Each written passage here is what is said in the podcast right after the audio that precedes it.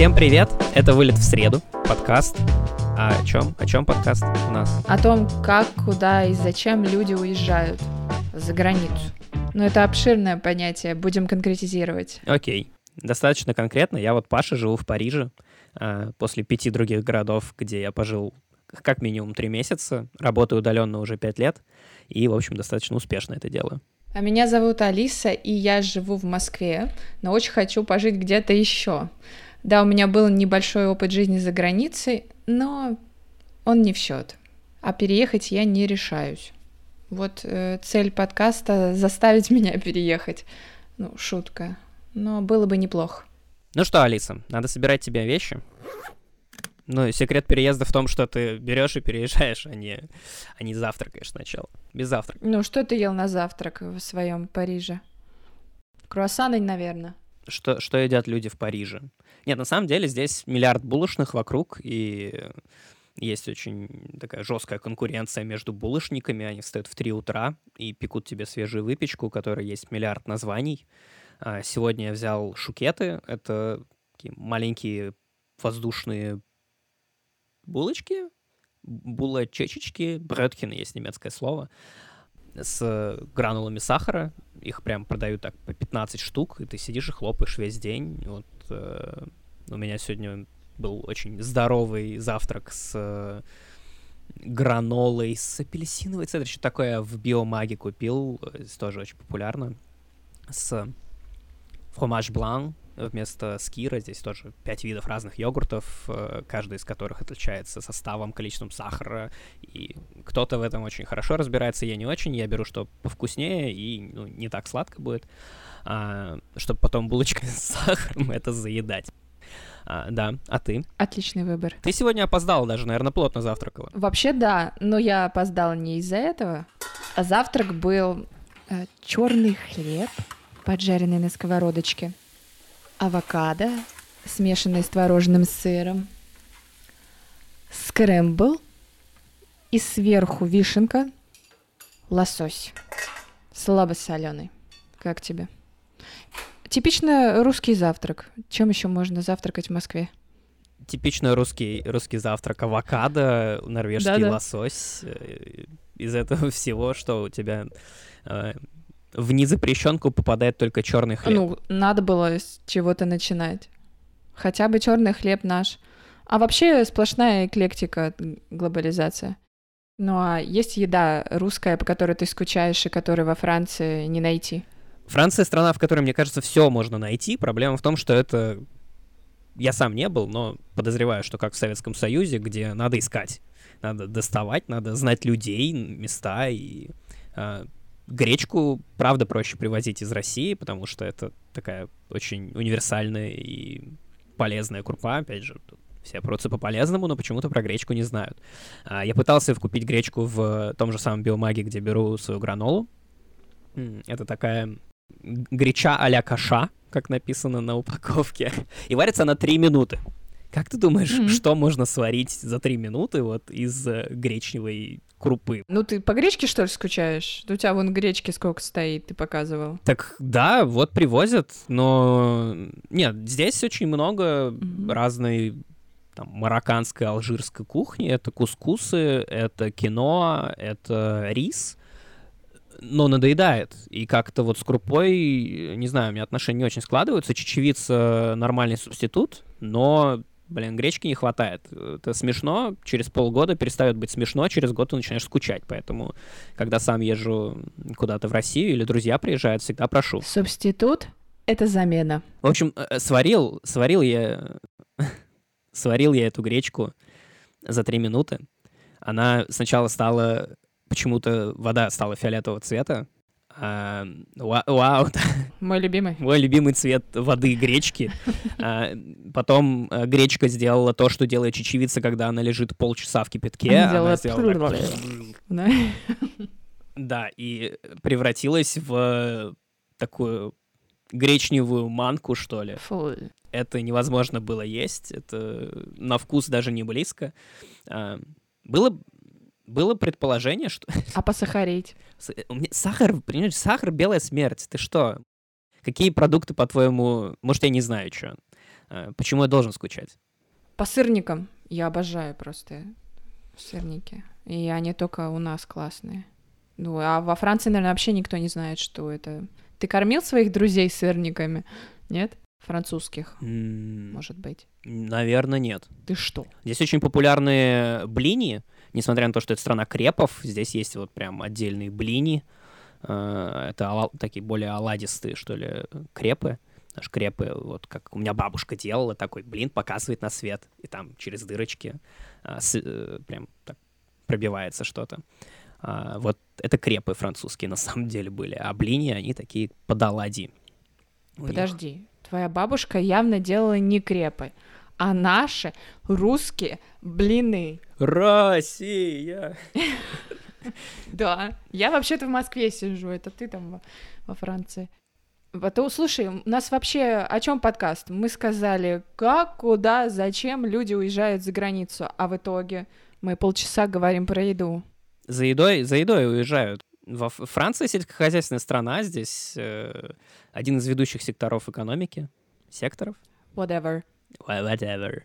Неважно. Whatever по-русски. будет. Да, и креп — это не сокращенное от скрепка, это блин, типа того.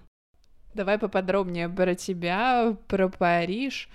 Сколько ты там и что ты узнал про Париж и французов, что интернет нам не скажет? Я в Париже уже полтора года.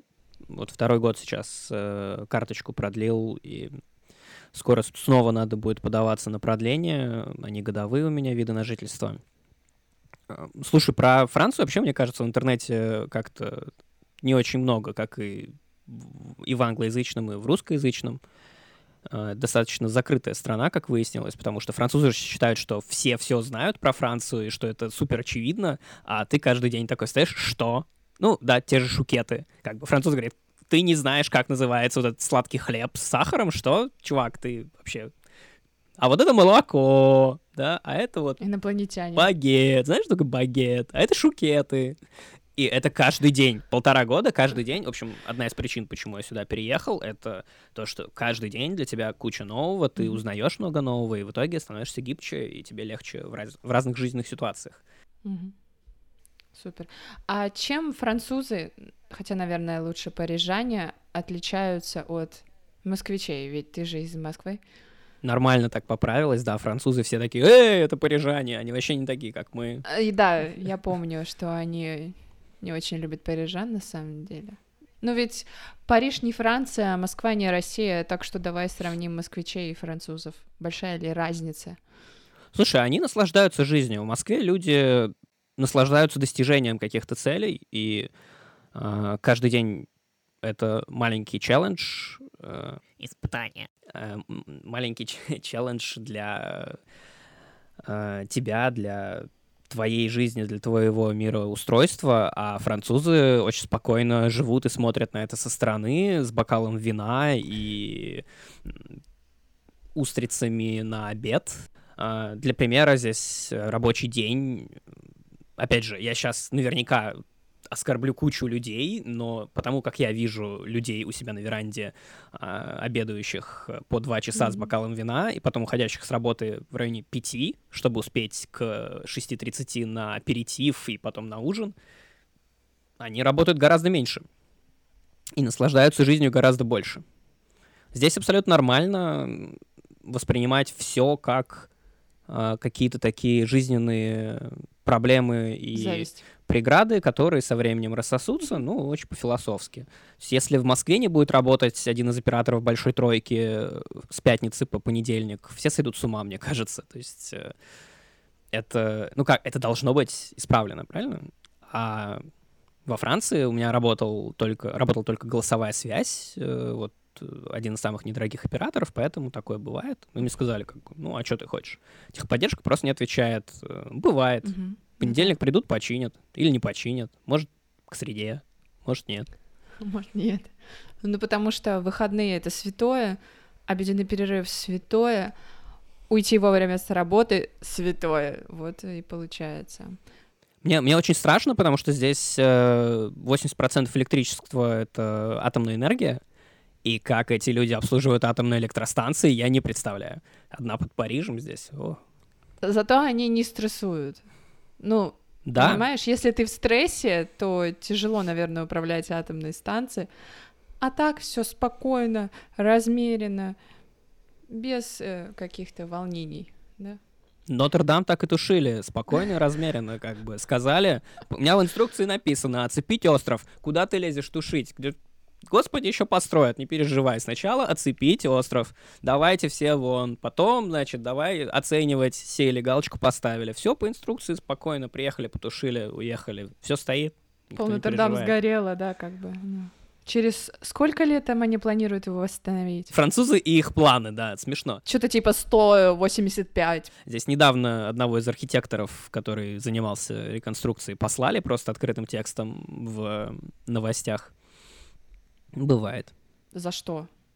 Это, ну, потому что он говорил, что не даст э, делать из Нотр-Дама какую-то современную, А, современное искусство, а Макрон хочет э, добавить что-то от себя, видимо, там какие-нибудь сады цветущие на крыше. а, А, Вот, и они на этом, на этой почве поругались. поругались.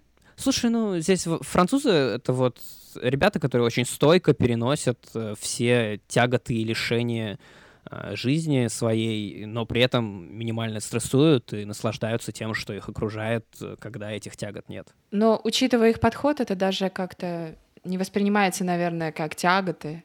То есть в целом тебе подход французов, парижан, больше нравится, да, чем то, что происходит в Москве. Считается, что парижане гораздо быстрее и суетнее, чем все остальные французы. После Москвы у меня ощущение, что я приехал в санаторий «Березка» где-то под Смоленском. Ребята Да вообще. Весь Париж насквозь два часа пешком, да, можно, у меня друзья ходят в. Лореаль на работу 20 минут. Ну, где это видано? Как, ребят, метро, давай, с двумя пересадочками, потом еще на маршрутке 15 рублей заплатили, сколько там сейчас маршрутки стоят. Судя по тому, что ты говоришь, что ты не очень скучаешь по Москве. Это правда? Нельзя жить, нельзя жить во всех городах сразу. Конечно, скучаю. Провокационный вопрос. Есть свои плюсы, есть свои минусы. Я, вот раз мы про переезды подкаст, Точно. А, Я когда самый первый раз пытался переехать, еще в университете, я искал идеальный город. Вот где все хорошо будет. И а, первый переезд у меня был в Прагу, по обмену еще я ездил тогда на полгода. Я приехал, думаю, вот все хорошо, но вот тут не очень, тут это, тут грязновато, а, не очень большой, далековато до западных каких-то стран. Вернулся в Москву, думаю, ну и здесь свои проблемы есть. Там в Питер съездил туристом. Ну, ну как-то вот все. И все никак не мог решиться из-за этого тоже. Продолжал в Москве жить э, достаточно долго в, в поисках, в поисках себя, в поисках идеального места. А, но потом просто подумал, зачем? Живи там, где тебе сейчас хорошо, где тебе кажется, сейчас будет э, лучше и приятнее. И а, с этого началась череда счастливых лет, э, потому что я переехал сначала в Таиланд, просто на пляж, э, потом в Куала-Лумпур захотелось. И я понимал каждую секунду своей жизни в Куала-Лумпуре, что это не идеальный город, и у него есть свои проблемы. Но, черт возьми, это прекрасная страница моей жизни, и я с удовольствием туда вернусь еще, потому что у него куча плюсов, таких, каких нет нигде. А, у него свой вайб, у него свое настроение, и зачем смотреть на минусы, когда можно проживать эту кучу плюсов и быть готовым покинуть его, когда минусы перевесят. То же самое с Парижем. Здесь бюрократия, например, а, не пример нашей. Это люди, которые ее придумали. Москва слишком большая. Печатники, печатники Москвы — это ну, примерно по расстоянию, как Версаль под Парижем. И для французов это другой город. Это типа вообще... Да, они называют Большой Париж, но съездить в Версаль — это типа «О, собраться, поехать. Для нас это, ну, нормально. О, магазин в печатниках, съезжу туда, да, там заберу подешевле на 100 рублей телефон. Ну да. Поэтому не скучаю. По друзьям, по театру скучаю. По движу и тому, что все доступно всегда, Мгм. очень скучаю. В воскресенье у меня магазин вот э, недавно с помпой объявил, что мы теперь работаем не до 12 часов утра, а до 6, но там будут только автоматические кассы, и э, для того, чтобы обучить людей пользоваться автоматическими кассами, еще поставили двух т- инструкторов. Короче, это такой сюр. Э, после московских 23.00 э, зашел там в азбуку вкуса воскресенье, купил себе э, манго. Здесь тебе скажут, дружище, не сезон манго, извини. Я, я ответил на вопрос? Я не очень ответил на вопрос, мне кажется. Да. То есть ты не часто возвращаешься в Москву? Там же у тебя друзья, ты сказал, семья. С Сакастер у меня там еще теперь. Ага. Сакастер? А, господи, это Сакастер, я. да. Я Сакастер. Я Сакастер, меня так еще никто Мам, не Мама называл. приходит, да, мама приходит такая, ты подалась Сакастер? Если хочешь, могу тебя назвать Какастером. Нет, давай Сакастер. Какастер ужасно. Вот ты говорил, что ты уже много раз довольно переезжал, но дольше всего задержался в Париже. Как так? Почему? И чем он тебя очаровал? Это в продолжение вопроса про идеальный город. А, когда переезжал, не было планов, насколько именно. Я понимал, что я получаю годовую карточку, и, может быть, это будет первая и последняя карточка. Может быть, это будет первая карточка из пяти. А, когда себе не ставишь таких рамок, границ, э, гораздо легче жить и гораздо проще принимать трезвые решения относительно того, где ты живешь дальше. Ну, плюс меня не ограничивает работа, поэтому mm, фактически поняла. это выбор мой. Париж просто очень сложный и очень большой город, как, как и Москва, где много чего делать, где много людей э, интересных и разных, и много возможностей, также и в Париже. Плюс у Парижа есть свой отдельный особый шарм. А, в этот город относительно трудно попасть, и он э, достаточно закрытый при всей своей туристической привлекательности. Именно для переезда он э, ограничен в доступе. Какая-то калька с английского пошла, да? Limited. Ой, я не заметила, продолжай. В общем, да, ограничен в доступе для гостей, которые хотят тут жить. Uh-huh. И из-за этого тут собирается просто комьюнити франкофилов, романтиков и таких очень открытых и добрых людей, а, я говорю и про русскоязычные, и про экспатское международное комьюнити. И сами французы тоже, те, кто удерживаются в Париже, их обычно что-то держит. Uh, говорят, что все экспаты на второй год перебираются в Клиши, там, в Версаль тот же самый, где жилье, дешев... э, жилье дешевле, где меньше пробок, тише, спокойнее, просторнее. А вот в Париже остаются люди, которых что-то цепляет. Это искусство обычно, это, да, там, театр, опера, балет, э, выставки. Сейчас чудесный абсолютно да Винчи у нас. Э, хотя многие его критикуют, мне кажется, очень французская история про эмоции в первую очередь. А как ты проводишь свое свободное время? Ты упомянул кучу выставок, опера, театр. Что делаешь, в общем? Ну, вообще я работаю, на самом деле, еще иногда. Свободное Свободное время. Э, да, но это подводочка была. Работаю я, например, из Лувра, то есть берешь ноутбук, О. садишься где-нибудь э, в скульптурах Франции 12 века, а, и в присутствии... Скульптуры не отвлекают? А в... скульптуры нет, людей там достаточно мало обычно, потому что туристы так к Мона Лизе бегут э, и к живописи. А, в нишевых, таки, нишевых, в нишевых таких местах э, обычно свободно. Ну, естественно, там скайпы проводить не получится, но все же. Выгонят. Что еще? Я в ЧГК играю, и здесь очень приятное сообщество русскоязычное вокруг ЧГК сложилось. Тут тоже аплодисменты. Занимаюсь вокалом. А, вообще очень культурный город, мне кажется, столько предложений научиться играть на гитаре, фортепиано, скрипке или духовых или заниматься вокалом я нигде не видел. А, плюс я занимаюсь в центре досугово образовательном, наверное, так это называется, местном, а, где огромная стена для скалолазания, где футбол, баскетбол ребята играют. В общем, такой прям культурно-спортивный центр, и все французы туда прям активно очень ходят. Ну, парижане. А кто же. тебя учит петь? Француз, русский житель, парижанин, парижанка, либо русский? Парижане, да.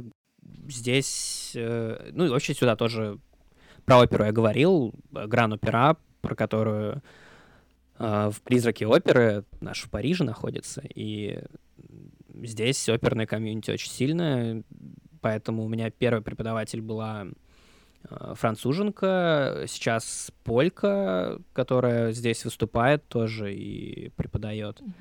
Здорово. Не то слово. Окей, про фан поговорили, давай про работу. Не тяжело ли работать в Париже? Потому что я была вот недавно.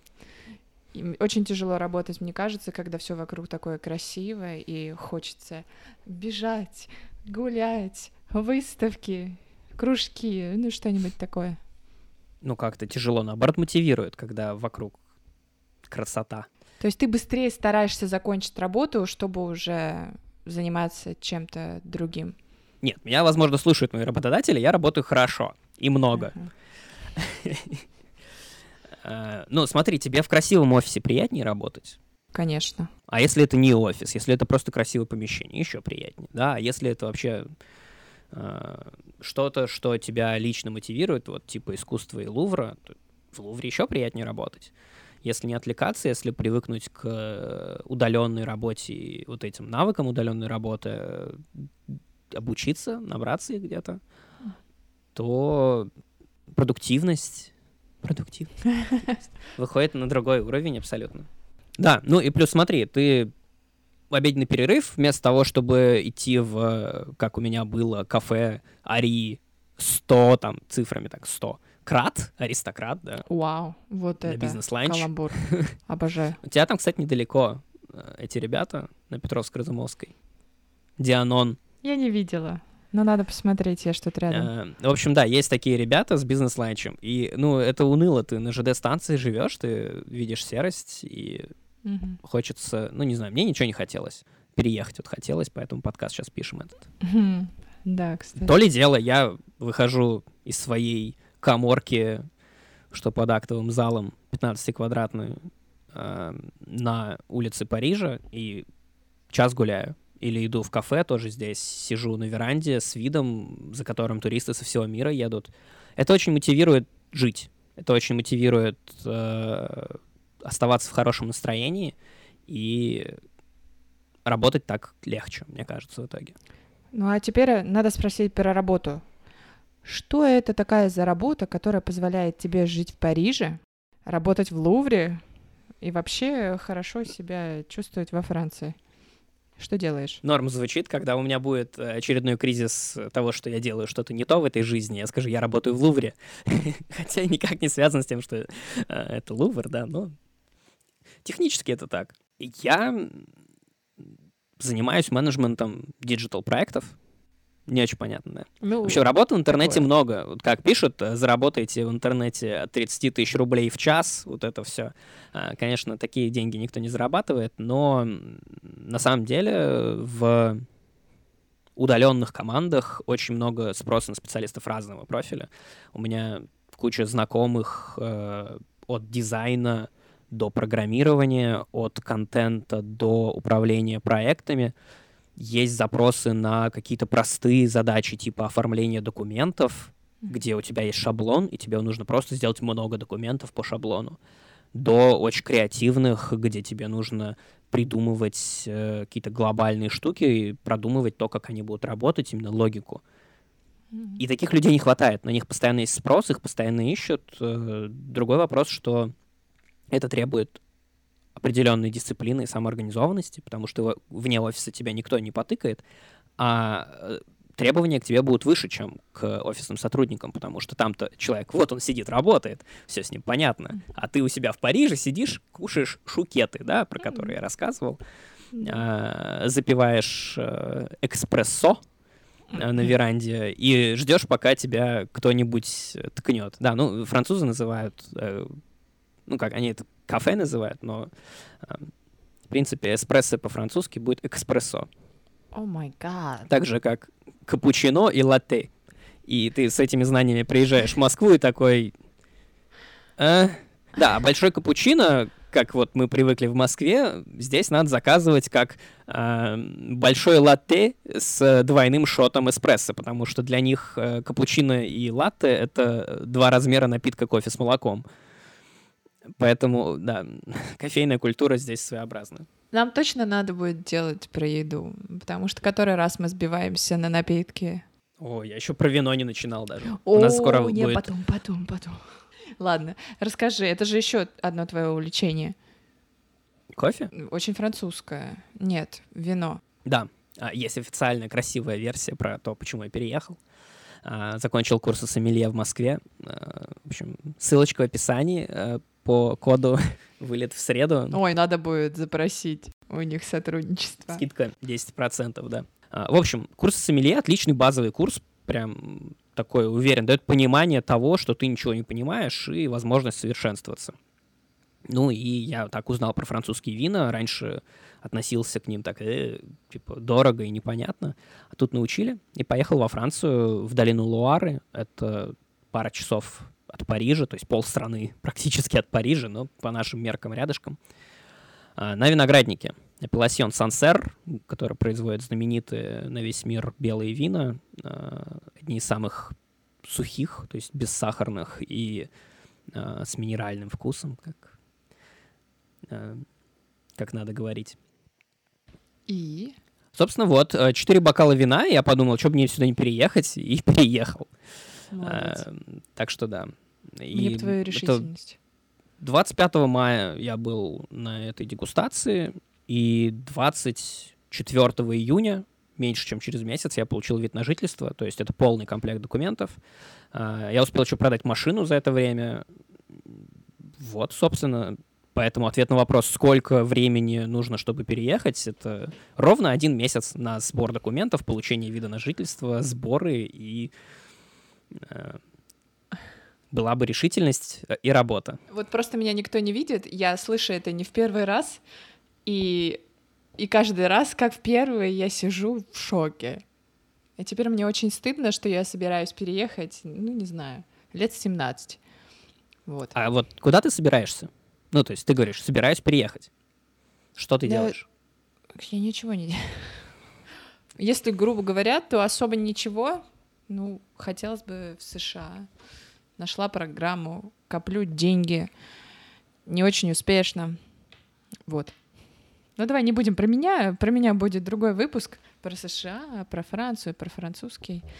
А вообще я хотела еще узнать, как преподаватель английского. И, и блогер. Человек, который... И блогер забыла, да. Ага. Кстати, это надо было сказать в начале, а не в конце. Ну, ладно, первый блин. В общем, а, а ты когда ехал, ты уже знал французский? Вообще, во всех переездах хватало английского всю жизнь.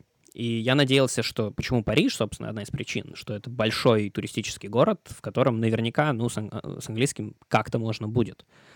Э, французы упрямые, продолжают говорить на французском с тобой, даже когда понимают английский, поэтому три месяца я попытался как-то только на английском и провалился с этим всем успешно.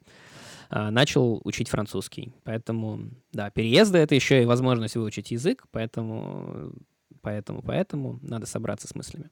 Переезды — это еще и возможность выучить э, иностранные языки, и у меня сейчас э, там средний уровень чешского, э, приличный немецкий, хороший английский, э, французский вот уже на среднем уровне. Только с тайским не сложилось. Вот смотри, ты сейчас рассказываешь про свою жизнь во Франции, звучит, ну, очень здорово. Конечно, несмотря на то, что ты работаешь, а не просто там постоянно вино пьешь, в тайне сыграешь и на вокал ходишь, но все равно звучит очень безоблачно. Были ли провалы? Про провалы в памяти, провалы э, в земле. Ты соскакиваешь, ты соскакиваешь с вопроса. Да, я человек, который привык говорить про успехи. Именно в плане переезда э, надо быть всегда готовым к тому, что где-то на второй-третий месяц себя накроет э, экспатский такой кризис психологический. И, конечно, с опытом они накрывают меньше, но они накрывают.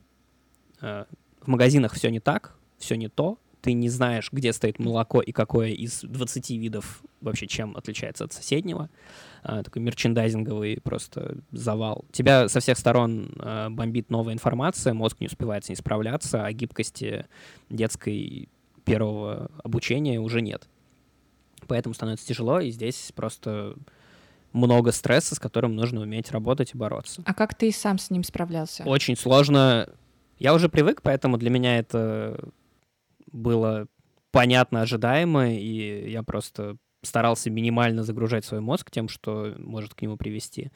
Но, тем не менее, было тяжело, особенно в момент оформления всех бумаг, интернета, электричества, и это вдохновляет. Ты приходишь, у тебя все абсолютно проблемы уходят на второй план, ты понимаешь, что если бы ты не жил в Париже, ты бы здесь не был. Даже если бы ты был здесь просто физически туристом, ты бы не попал в это комьюнити, ты, ты, ты бы не попал на эти билеты. А стоили они всего 10 евро, потому что предпремьера во Франции всегда ну, в Париже, по крайней мере, есть эта система, что на предпремьеру э, молодежь до 28, хе-хе, я молодой, до 28, э, за 10 евро любые места, те самые, которые на премьере стоят 250, стоят тоже 10 евро. И вопрос достать билетик. Э, так при, приучают всю молодежь к искусству, и именно поэтому здесь вывески не э, «хочешь новый дизель-генератор», звони, получи скидку 500 рублей. Здесь вывеска ребят, приехал да Винчи, или а, у нас сейчас Гергиев, или вот такого плана вещи, поэтому театральные тумбы и рекламу в метро очень интересно рассматривать, потому что это всегда приглашение куда-то фантастическое, фантастическое приключение. Слушай, ну ты звучишь сейчас очень так воодушевленно. Получается, что ты собираешься осесть в Париже? Или какие-то другие планы? Планы вредно строить. Планы мешают жить э, и решать здраво. Если я себе решил, что вот я живу в Москве, и все, да, я москвич, то ситуация меняется, а ты такой, нет, я же решил. Признавать свои ошибки сложно, и здесь проще не давать себе поводов э, делать долгосрочные какие-то планы, как пойдет. Пока я понял, что мне Париж достаточно нравится и достаточно интересен на второй год, что уже необычно для меня. Больше года я мало где, кроме родной Москвы, в детстве проводил. И сейчас у меня есть ощущение, что тут есть чему поучиться и чем пожить.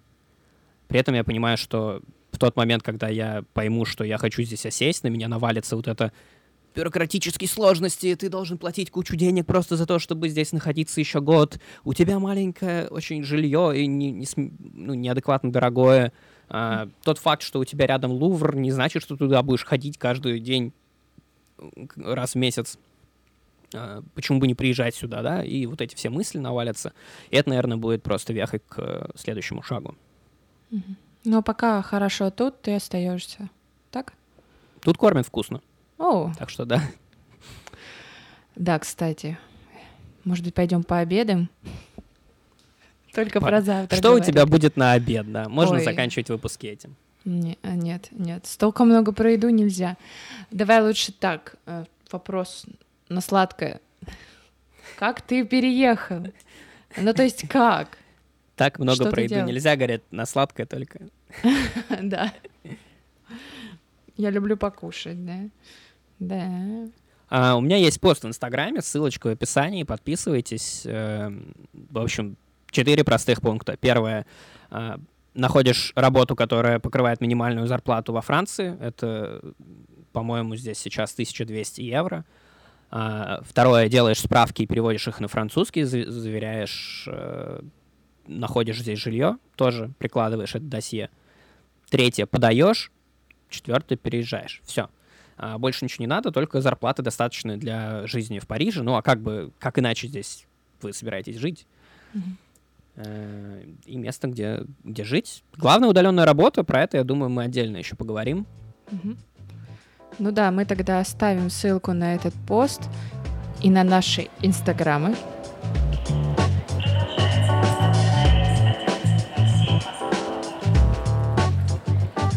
Подписывайтесь, лайкайте. Нас можно найти в Телеграме. Он, кстати, в ВК. Ну, а, и где еще бывают подкасты. Если вы слушаете нас в Apple подкастах, то есть небольшая просьба. Пожалуйста, поставьте нам оценку и напишите комментарии, как вам наш первый выпуск, чтобы мы понимали, над чем нам стоит работать. Спасибо и пока.